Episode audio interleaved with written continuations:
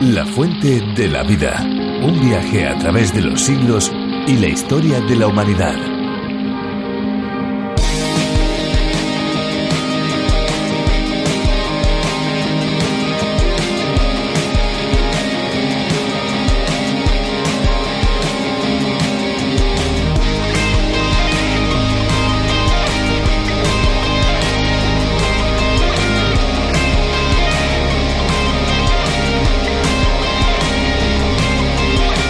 Los glaciares son grandes masas de hielo que se forman en valles y se mueven como lenguas, barriendo grandes superficies con su lento movimiento.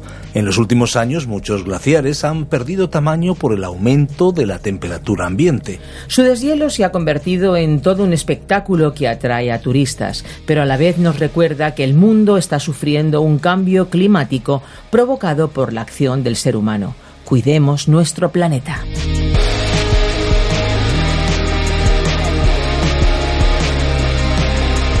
Hola, ¿qué tal amigos? Después de la curiosidad que han escuchado, es el momento de saludarles y darles la bienvenida a nuestro tiempo de radio. Esto es La Fuente de la Vida y les habla Esperanza Suárez.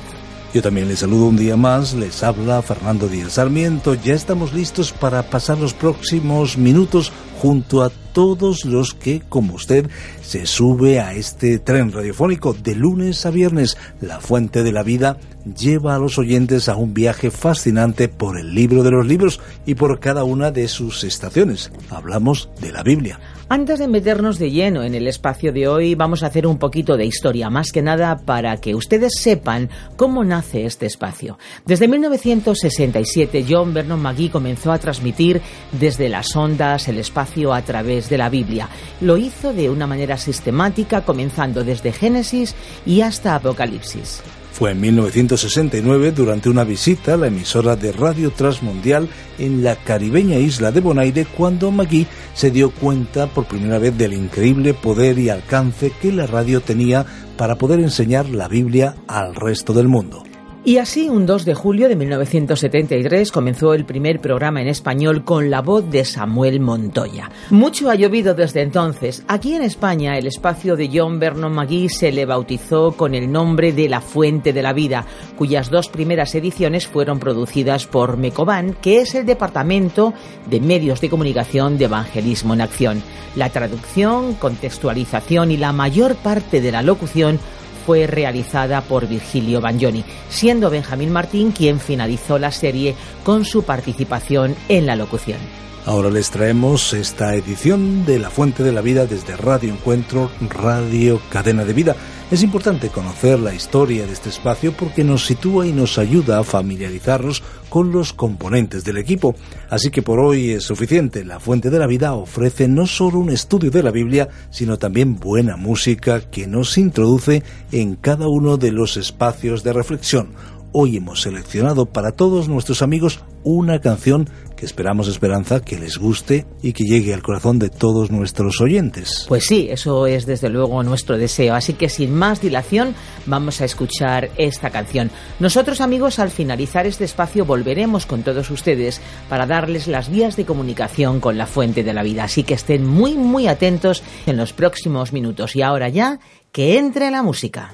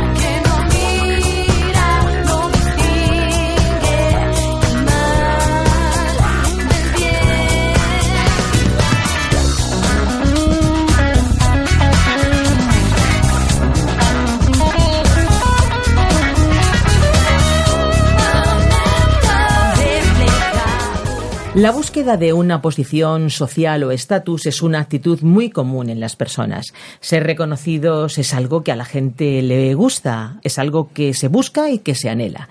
En ocasiones ese afán porque los demás vean valor en lo que somos o hacemos nos lleva a cometer equivocaciones y dedicar tiempo y recursos a cosas superfluas que posiblemente en nada edifican nuestras vidas. Hay personas que construyen casas con más habitaciones de las que usarán realmente otros adquieren vehículos más lujosos de lo que realmente les haría falta.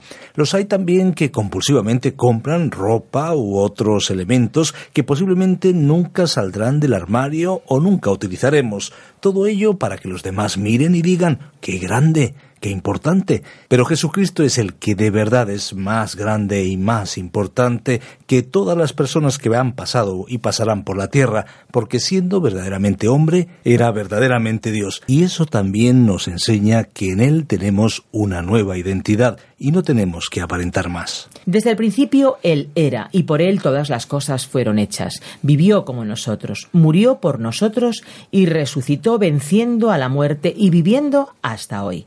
Ningún coche, ninguna casa, ningún cargo que pudiéramos poseer podría llevarnos a tener siquiera una mínima parte de la grandeza que tiene Jesucristo.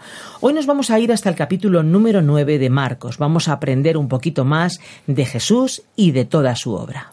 Concretamente encontraremos el hecho de la transfiguración y también cómo Jesús sanó y anunció de nuevo la muerte. Y en medio de todo ello surge la pregunta, ¿quién es el mayor? Algo que, por cierto, una y otra vez sus discípulos se preguntaron. Algo importante para reflexionar hoy. Pues vamos a ver la respuesta que dio Jesús a esta pregunta en el capítulo que les indicábamos, capítulo 9. Escuchamos a Virgilio Bagnoni y nosotros volvemos en unos minutos. La fuente de la vida. Hoy estudiaremos el Evangelio de Marcos capítulo 9. Al comenzar este capítulo nos encontramos nuevamente con el relato de la transfiguración que figura registrado en los tres primeros Evangelios llamados los Evangelios sinópticos. Entonces Marcos nos contó detalladamente que mientras en la cima del monte estaba teniendo lugar la transfiguración, los discípulos experimentaban un rotundo fracaso al pie de la montaña no podían expulsar el demonio que poseía a un joven. Poco después, el Señor les anunció otra vez su muerte y los discípulos discutieron entre sí sobre quién de ellos sería el mayor. Jesús les reprendió por su espíritu partidista y pronunció una advertencia sobre el infierno. Así que aquí tenemos otro capítulo lleno de dinamismo del Evangelio de la Acción. Marcos es habitualmente más conciso en su relato que los autores de los otros Evangelios, aunque proporciona un relato más extenso de la transfiguración. Resulta interesante reflexionar por qué lo enfatiza de esa manera. En nuestra opinión, la transfiguración presenta la humanidad perfecta de Cristo y no ocurrió para exponer su deidad. Como ya dijimos, todos los evangelios sinópticos la relatan, pero el de Juan no. El evangelio de Juan, que enfatiza la deidad de Cristo, no incluye el relato de la transfiguración. Recordemos que en Mateo 16, en el último versículo, Jesús dijo, en verdad os digo que hay algunos de los que están aquí que no probarán la muerte hasta que vean al Hijo del Hombre venir en su reino. Hay varias clases de interpretaciones para esta afirmación. Yo creo que nuestro Señor hizo una advertencia específica a su transfiguración. Dos hombres que se encontraban allí, Pedro y Juan mencionaron aquel acontecimiento. Pedro, en su segunda carta, capítulo 1, versículos 16 al 18, dijo, Porque cuando os dimos a conocer el poder y la venida de nuestro Señor Jesucristo, no seguimos fábulas ingeniosamente inventadas, sino que fuimos testigos oculares de su majestad. Pues cuando Él recibió honor y gloria de Dios Padre, la majestuosa gloria le hizo esta declaración, Este es mi Hijo amado en quien me he complacido. Y nosotros mismos escuchamos escuchamos esta declaración, hecha desde el cielo cuando estábamos con él en el Monte Santo. Pedro estaba diciendo que ellos fueron testigos del poder y de la venida de nuestro Señor Jesucristo. ¿Y cuándo? En la transfiguración. Leamos el versículo 1 de este capítulo 9 de Marcos. Y les decía, en verdad os digo que hay algunos de los que están aquí que no probarán la muerte hasta que vean el reino de Dios después que haya venido con poder. Creo que la razón por la que esta declaración estuviese incluida en esta coyuntura concreta antes de su muerte y resurrección fue para que entendiésemos que fuese Jesús a la cruz o no, el reino está en sus manos y bajo su control. Él podría haber abandonado esta tierra de regreso al cielo, convirtiéndose en el gobernante soberano del universo. Pero de esa manera Él no nos podría haber salvado ni a ti ni a mí. Más adelante desarrollaremos esta idea con mayor amplitud, que tiene su importancia. Leamos el versículo 2. Seis días después, Jesús tomó consigo a Pedro, a Jacobo y a Juan y los llevó aparte, solos, a un monte alto, y se transfiguró delante de ellos. Por supuesto, la primera pregunta que surge es, ¿por qué escogió Jesús en esta ocasión a estos tres hombres? En primer lugar, habría que aclarar que no les llevó allí porque fuesen sus favoritos, ni porque fuesen superiores a los demás, ni su grupo exclusivo. Yo creo que ellos eran los apóstoles más débiles que él tenía, y los llevaba consigo como si en cierto sentido fuesen niños que necesitaban esas experiencias en compañía del Señor para que pudiesen algún día cumplir la misión encomendada. Pedro diría en su citada carta que ellos habían sido testigos de su majestad. Este era el Cristo que algún día vendría otra vez a la tierra. Esta imagen es también una figura de lo que tú y yo seremos en algún momento del futuro. Juan, en su primera carta, capítulo 3, versículo 2, dijo que algún día seremos como Él. En su Evangelio, y también refiriéndose a la transfiguración, dijo Juan en el capítulo 1 y el versículo 14, Vimos su gloria, gloria como del unigénito del Padre. La palabra transfiguró, traducción del griego, y que conservamos en castellano como metamorfosis, significa ser cambiado a otra forma, y no solo un cambio en apariencia externa. La transfiguración tuvo lugar en el cuerpo de Jesús. No fue simplemente una luz o algún efecto producido desde el exterior. La transfiguración fue una luz que brilló desde su interior. En el caso de Adán y Eva, yo más bien creo que estuvieron revestidos de esta forma, con una luz que emanaba de su interior. Por lo tanto, la transfiguración nos enseña la humanidad perfecta de Jesús y no su deidad. El versículo 3 añade, y sus vestiduras se volvieron resplandecientes, muy blancas, tal como ningún lavandero sobre la tierra las puede emblanquecer. Sus ropas se hicieron blancas, de un color blanco incluso increíble, porque la luz procedía de su interior, con una blancura tan brillante y perfecta que nadie en la Tierra podría lograr, por muy especializado que fuera o por muy modernos métodos que utilizase. Leamos ahora el versículo 4. Y se les apareció Elías junto con Moisés y estaban hablando con Jesús. En esta aparición, Elías era el representante de los profetas y Moisés el representante de la ley. Se nos ha dicho que tanto la ley como los profetas dieron testimonio de la muerte de Jesús. En su relato de este mismo incidente, el evangelista Lucas nos dijo que hablaban de la muerte de Jesús. Sabemos que Moisés conoció alguna revelación sobre Cristo porque la carta a los Hebreos, capítulo 11, versículo 26, hablando de Moisés, dice que éste consideró como mayores riquezas sufrir la deshonra del Mesías que los tesoros de Egipto, porque tenía la mirada puesta en la recompensa. Moisés sabía que él iba a venir. Todos los profetas hablaron de su sufrimiento y de la gloria que le seguiría. Observemos la reacción de uno de los discípulos ante aquella aparición en la cima del monte. Leamos los versículos 5 y 6. Entonces Pedro, interviniendo, dijo a Jesús, Rabí, bueno es estarnos aquí. Hagamos tres enramadas, una para ti, otra para Moisés y otra para Elías, porque él no sabía qué decir, pues estaban aterrados. Pedro fue el portavoz de aquel pequeño grupo tal como en otras ocasiones. Generalmente hablaba cuando no sabía qué decir y una y otra vez cometía el mismo error. Veamos qué sucedió después, repito, veamos qué sucedió después leyendo los versículos 7 y 8. Entonces se formó una nube cubriéndolos y una voz salió de la nube. Este es mi Hijo amado, a él oíd. Y enseguida miraron en derredor, pero ya no vieron a nadie con ellos, sino a Jesús solo. En aquel momento toda la atención se concentraba en el Señor Jesucristo. Su palabra es palabra final. El escritor no colocó a Moisés y Elías en el mismo nivel que a Jesús. Por cierto, las palabras Jesús solo no sería solo un título destacado para el Evangelio de Marcos, bien pudiera ser un titular en las vidas de los creyentes en la actualidad. Son dos palabras poderosas que expresan una gran verdad de la historia de la salvación. Pero ¿para aquel grupo llegó el momento de iniciar el regreso. Leamos el versículo 9. Cuando bajaban del monte, les ordenó que no contaran a nadie lo que habían visto, hasta que el Hijo del Hombre resucitara de entre los muertos. Es que la muerte y la resurrección forman parte de este incidente. La transfiguración, por sí misma, no exponía ningún medio de salvación. Presentaba el ideal final o el objetivo, pero ese objetivo solo sería posible por la muerte de Cristo sobre la cruz y por su resurrección de entre los muertos. Y observemos también que él siempre mencionaba su muerte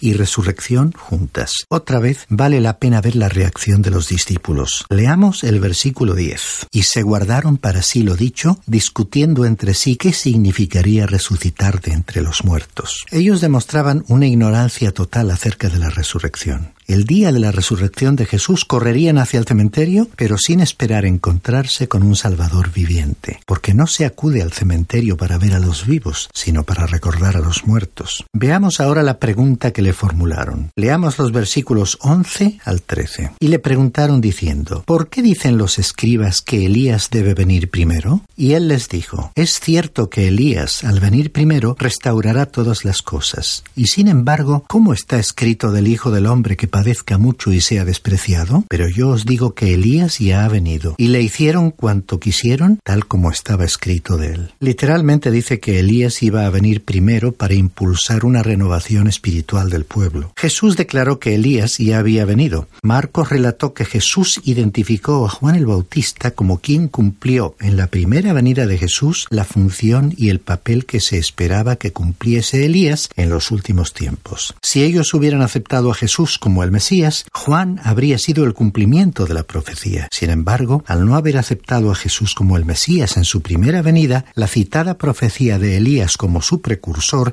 sería cumplida en la segunda venida de Jesús. Ahora, después de haber pasado por la hermosa y gloriosa escena de la cumbre del monte, descendemos para encontrarnos con la derrota total de los discípulos al pie de la montaña. Leamos los versículos 14 al 18. Cuando volvieron a los discípulos, vieron una gran multitud que les rodeaba y a unos escribas que discutían con ellos. Enseguida, cuando toda la multitud vio a Jesús, quedó sorprendida y corriendo hacia él le saludaban. Y él les preguntó, ¿qué discutís con ellos? Y uno de la multitud le respondió, Maestro, te traje a mi hijo que tiene un espíritu mudo y siempre que se apodera de él lo derriba y echa espumarajos, cruje los dientes y se va consumiendo. Y dije a tus discípulos que lo expulsaran, pero no pudieron. Esta es realmente una imagen del cristianismo en la actualidad. El Señor Jesucristo ya ha ido a la presencia del Padre y allí está con su cuerpo glorificado. Sus apóstoles se encuentran allí con Él, así como Moisés y Elías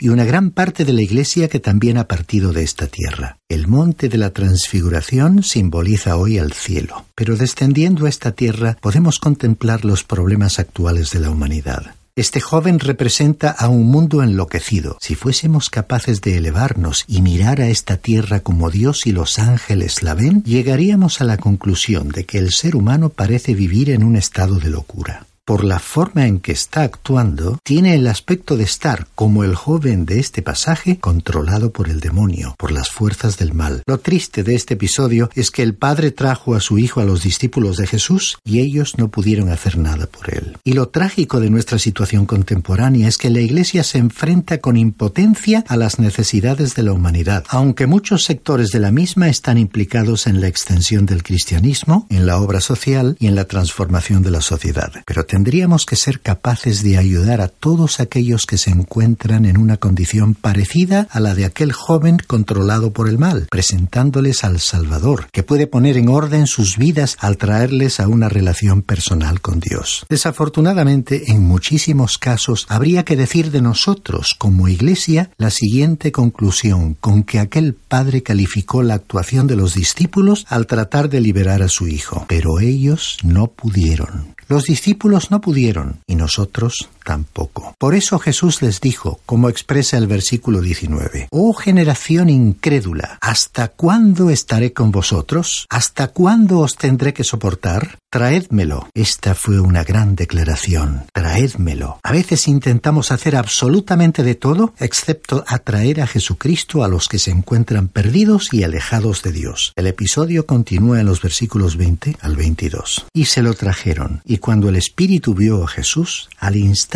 sacudió con violencia al muchacho, y éste, cayendo a tierra, se revolcaba echando espumarajos. Jesús preguntó al padre, ¿cuánto tiempo hace que le sucede esto? Y él respondió, desde su niñez. Y muchas veces lo ha echado en el fuego y también en el agua para destruirlo. Pero si tú puedes hacer algo, ten misericordia de nosotros y ayúdanos. Este era un caso difícil, quizás no tan grave como aquel hombre del incidente que ya hemos considerado, que vivía entre las tumbas en la región de Gadara. Aquel era un hombre ya maduro que había estado controlado por el demonio por mucho tiempo. En este caso que acabamos de leer, se trataba de un joven que de haber continuado en este estado por más tiempo habría acabado igual o incluso peor que el endemoniado de Gadara. Cuando alguien como aquel padre se arroja en los brazos de Jesús, él siempre está dispuesto a ayudar. Dice el versículo 23. Jesús le dijo, ¿cómo si tú puedes? Todas las cosas son posibles para el que cree. La idea central aquí es que Jesús se dirigió al Padre instándole a creer. La cuestión no era si Jesús podía hacer algo, como dijo aquel Padre. La cuestión era más bien si aquel Padre podía creer. Por eso le dijo que todas las cosas eran posibles para el que creyese. Leamos los versículos 24 al 29. Al instante el padre del muchacho gritó y dijo, Creo, ayúdame en mi incredulidad. Cuando Jesús vio que se agolpaba una multitud, reprendió al espíritu inmundo diciéndole, Espíritu mudo y sordo, yo te ordeno, sal de él y no vuelvas a entrar en él. Y después de gritar y de sacudirlo con terribles convulsiones, salió. Y el muchacho quedó como muerto, tanto que la mayoría de ellos decían, está muerto. Pero Jesús, tomándole de la mano, lo levantó y él se puso en pie. Cuando entró Jesús en la casa, sus discípulos le preguntaban en privado, ¿por qué nosotros no pudimos echarle fuera? Y él les dijo, esta clase con nada puede salir, sino con oración. En esta respuesta de Jesús a los discípulos, el énfasis recae en la oración. Una gran parte del cristianismo actual es débil para actuar en circunstancias extremas por la escasa importancia que se le dedica a la oración. Continuamos leyendo los versículos 30 al 32. Saliendo de allí iban pasando por Galilea y él no quería que nadie lo supiera, porque enseñaba a sus discípulos y les decía, el Hijo del Hombre será entregado en manos de los hombres y le matarán, y después de muerto, a los tres días resucitará. Pero ellos no entendían lo que decía y tenían miedo de preguntarle. Ya hemos observado anteriormente que Jesús siempre citaba conjuntamente a su muerte y a su resurrección, pero ellos no comprendían realmente el tema de la resurrección de los muertos. Él les estaba hablando de su propia muerte a favor de ellos y uno habría esperado que aquellos hombres hubiesen hecho,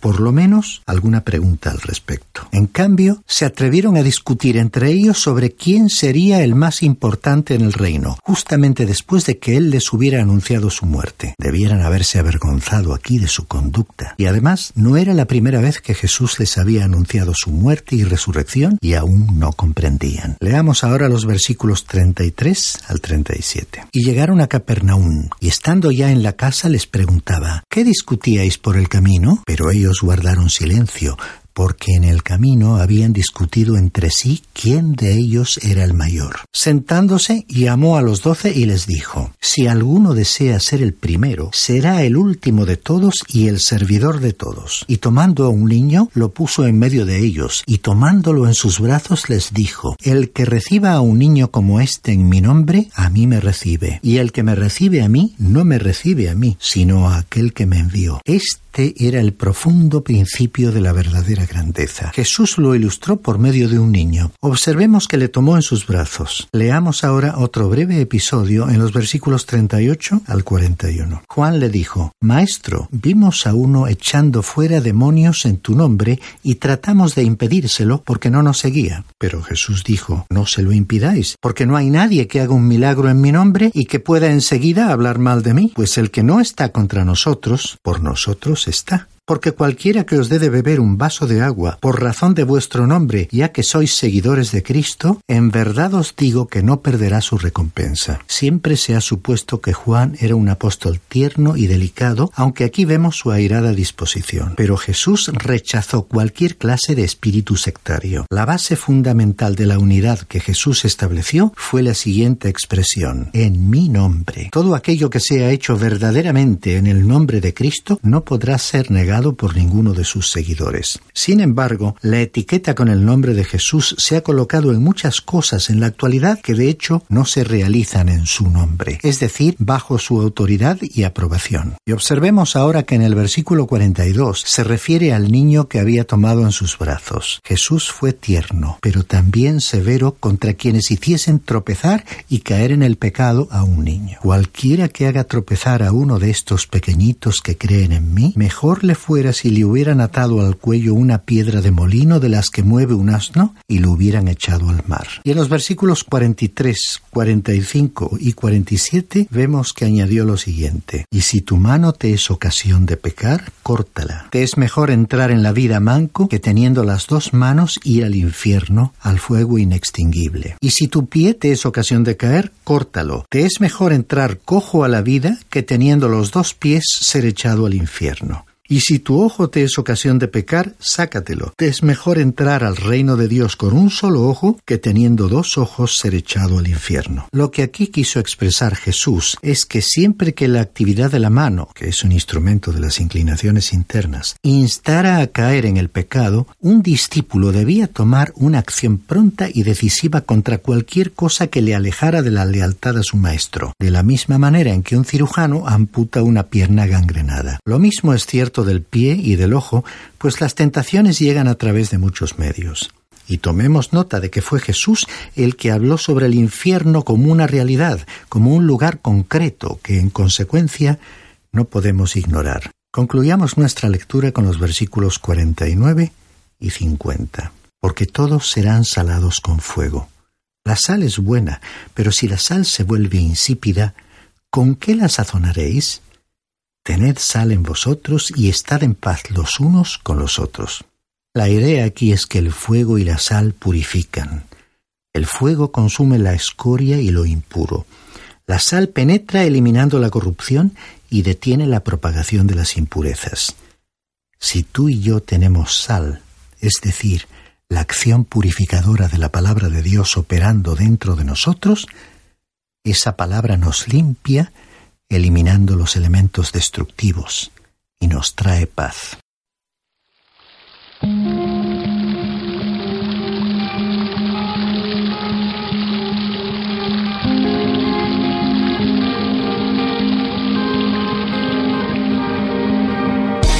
Pero qué buena oportunidad nos ha ofrecido Virgilio Bagnoni para acercarnos, aprender e interiorizar también este pasaje que hemos estado hoy meditando en él, este pasaje de la palabra de Dios. Así que de verdad es una buena oportunidad y sería bueno que la aprovechásemos. Les recordamos que si quieren escuchar nuevamente este espacio solo tienen que entrar en www.lafuentedelavida.com. También hay otros eh, contenidos muy especiales preparados para ustedes desde nuestra página www.radioencuentro.com o desde nuestra aplicación Radio Encuentro Esperanza damos, si te parece, las vías de comunicación para que nuestros amigos se comuniquen con nosotros. Pues sí, vamos a hacerlo rápidamente porque nuestro tiempo está por finalizar. Tomen nota de nuestro número de teléfono 91 422 05 24. Si son más clásicos y les gustan las cartas con lápiz y papel, pues pueden hacerlo a través del apartado de correos 24081 24081 código postal 28080 de Madrid, España, o bien a través del correo electrónico info arroba radiocadenadevida.com, info arroba radiocadenadevida.com. Y sin más dilación, nosotros nos despedimos hasta el próximo espacio, pero finalmente toca lo que toca. Lo que toca es recordarles que hay una fuente de agua viva que nunca se agota. Beba de ella.